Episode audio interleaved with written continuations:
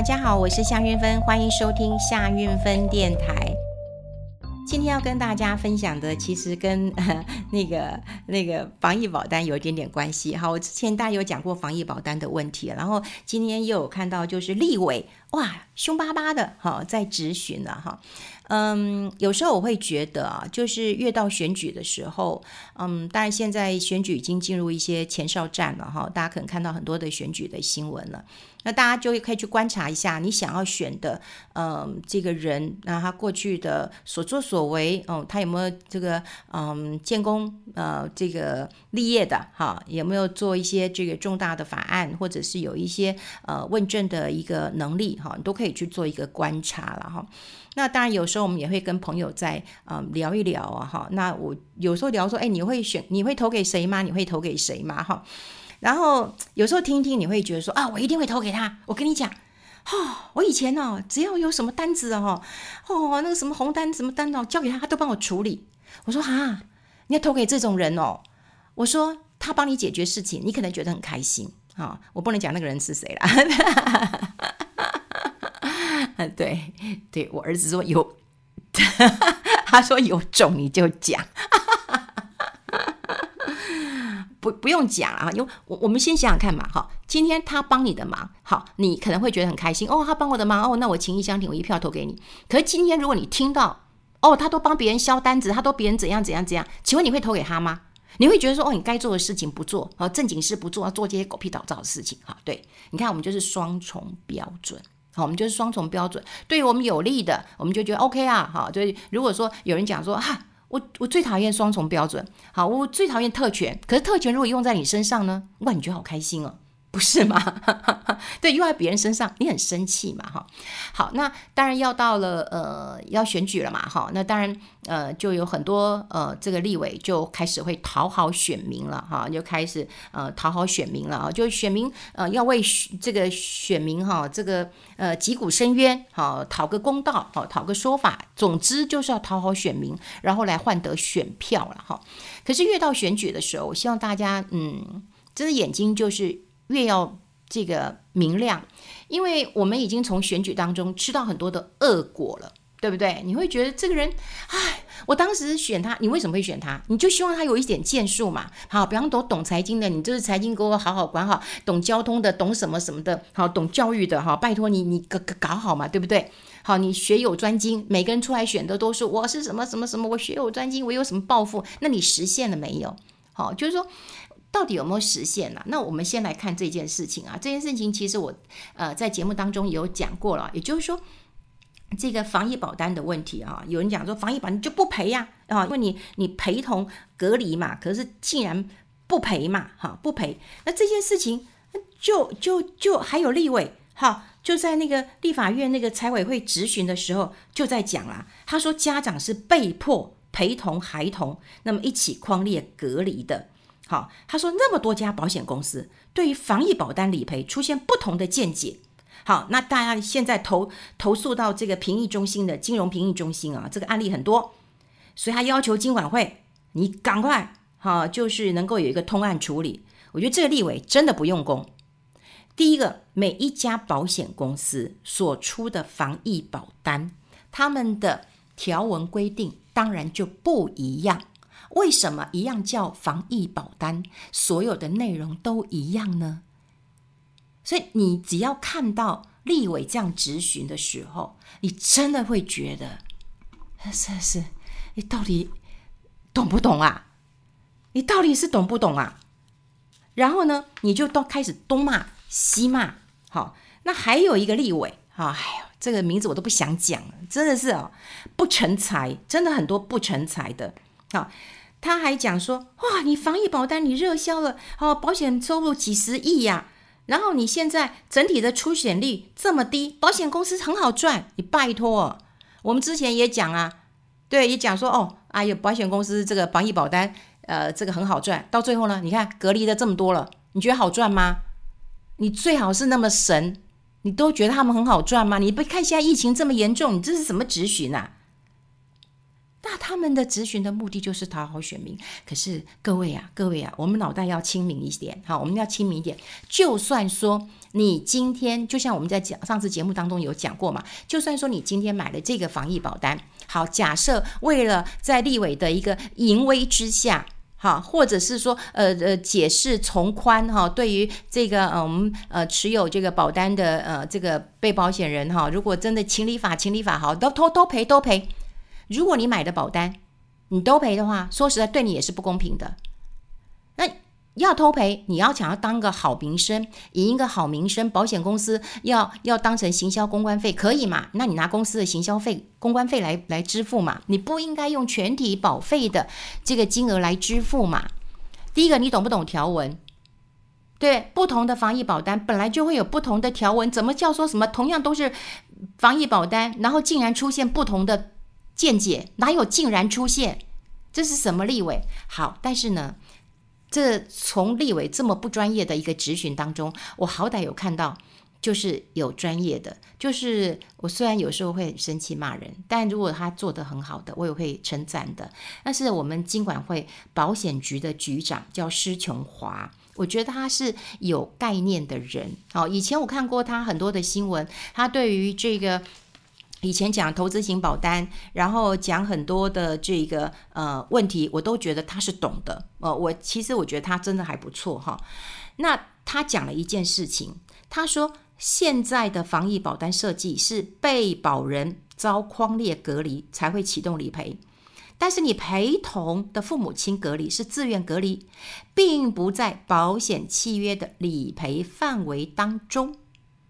好，你看。先把条文讲清楚嘛，所以立委难道你不会去看一下不同的保单会有不同的条文吗？你都不懂吗？你不看一下吗？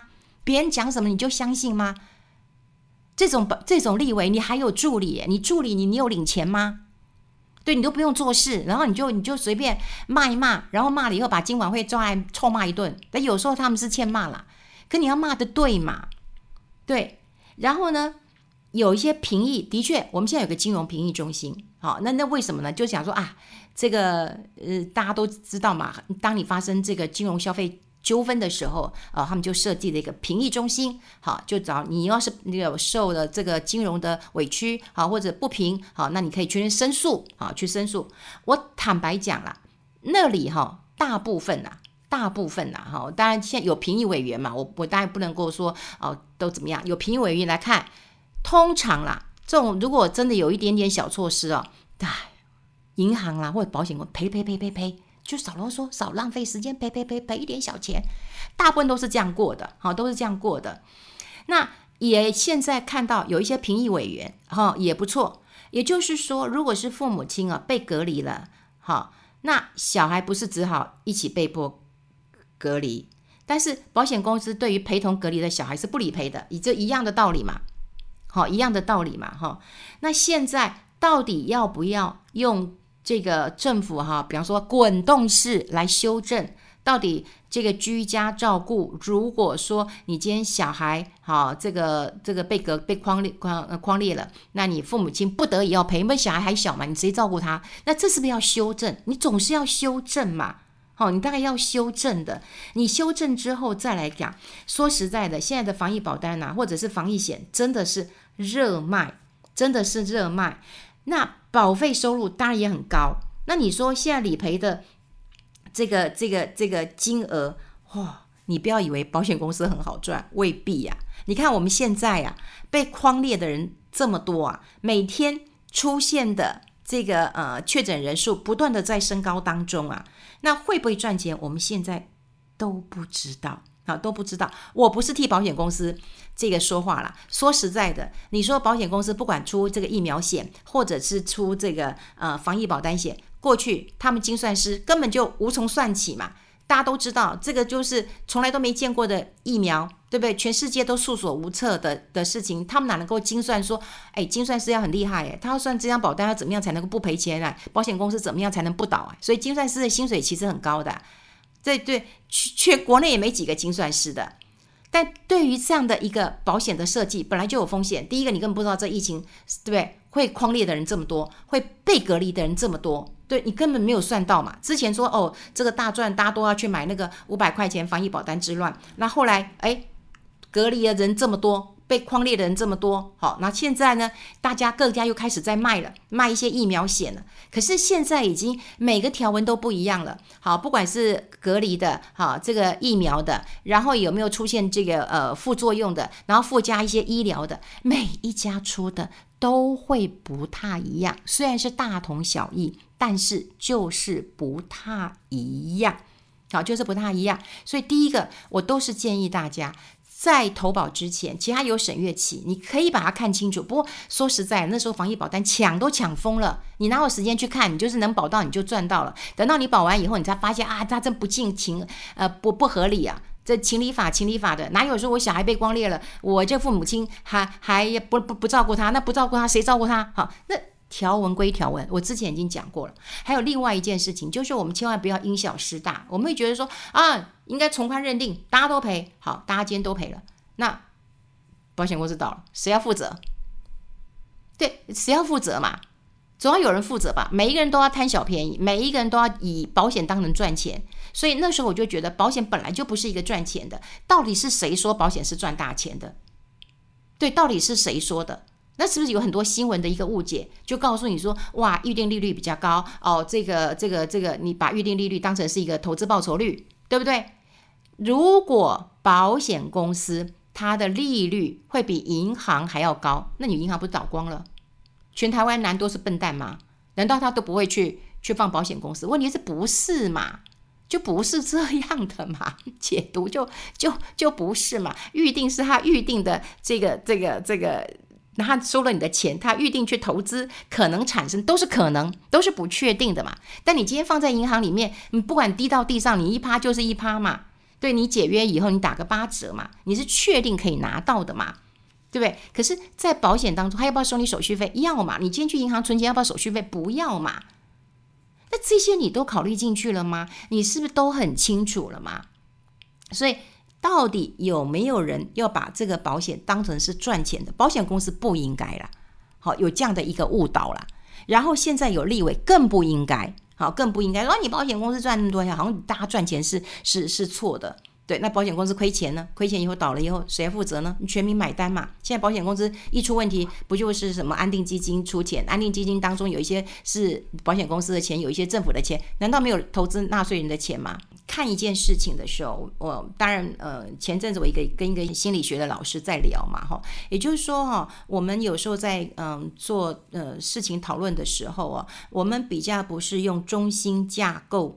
的一个方式，嗯，来讨论。我们用边陲的方式，所谓边陲的方式呢，就是说，哎，我听到一些消息，然后我我我也不太想去思考，那也 OK。我觉得如果说今天是那种很射手派或怎么样，开心就好，对不对？或怎么样，我我没有说射手座不好，因为刚好我儿子就是射手座的哈。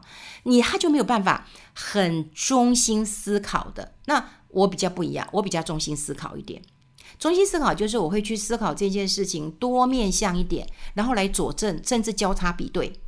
好，交叉比对之后，我慢慢爬出一个自己的一个想法。好，那你愿意花时间，OK 吗？可是也有人说啊，我不愿意花时间啊，我就听，嗯，比方说，哎，你可以说啊，我那我听韵芬姐的节目啊，我听谁的啊，我听谁的，OK，都 OK。这是每一个人思考的方向，绝对没有对跟错。可是。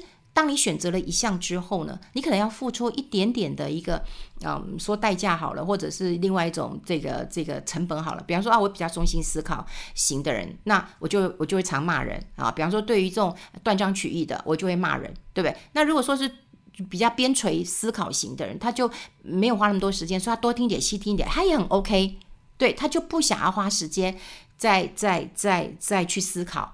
对不对？你中心思考，你就是要资料的佐证，然后你去做一些比对的，然后花很长的时间。那他觉得花很长的时间，我不如去追剧，我人生很开心嘛。对，你只要能够忠实照着你自己的生活去规范去做，呃，这样的一个生活计划，我觉得很好。所以我并没有说不好，只是在选举当前，我真的发现到，我们现在就开始要留意一些这个啊、政治人物的言行举止，到底有没有跟你想的一样。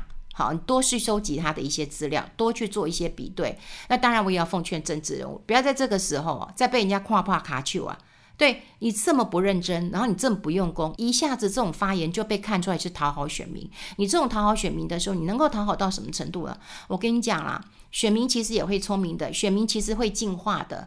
对，我们难道吃了这么多次亏之后，我们还找不到一个真的我们要呃能够有理想、有抱负，能够为民喉舌，能够真的坚持做对的事情的？哈，我们已经付出那么那么多代价嘞。对，我们选出一个什么样的人，我们架构出来一个什么样的一个一个福利网，哈，或者是一个财经的安全网，好，到底我们做到什么程度？我们已经付出代价，所以今天在这个补这两个立委，这真的很糟糕。补这两刀，让大家希望能够嗯、更精准的来看好这个防疫的一个一个保单，不管你居家照顾，不管你陪同隔离，然后你这些理赔的一个争议，因为你就要讲你是自愿的被隔离，你不是条文上面的，除非今天政府就修改了，那 OK 对不对？一切我们先把脑袋整理清楚，然后呢，不要看到他们为了选票，然后讨好你，然后讨好你，你你以为你今天赚到了。对，赚到之后直接花谁的钱啊？花我们自己的钱呐、啊！真的花我们自己的钱，你会真的觉得我们政府的财政本来就是很糟糕的。对，然后你看，我们我还要讲啊，劳保怎么也要改革啦，你年金怎么可能不改革呢？对不对？你先把这个军工教的改革了，然后你给他们加一点薪，对不对？然后他们现在可能也稍微开心一点。你接下来劳工，你会觉得你都不能改到吗？政策都会在改，但怎么讲能够架构出来一个比较公平公正？然后对于我们每个人其实都有后代子孙。那你说哦，我今天没结婚，可是你有没有兄弟姐妹的孩子？你有没有你的闺蜜的孩子？他还是我们的下一代呀、啊。你是不是希望他们下一代能够过得更好呢？可是我们现在都看到短利。我以前就觉得说投资你起码要长线投资，赚个一倍两倍你再走的。可我觉得政治越来越短线，政治人物更是如此啊。好，大家眼睛放亮一点，放亮一点哈。这个我们又再把防疫保单，然后看到呃一些立委那种那种专业的质询，跟大家做一个分享了。想想看你是一个嗯比较中心呃思考的人，还是比较边陲思考的人呢？都好，都好哦。但你接受的讯息就会比较不一样哈。但是在选举的时候，嗯，我们希望多收集一点资料，好，因为看多了你就不会被骗，这真是关键了。好，我们下次再见，拜拜。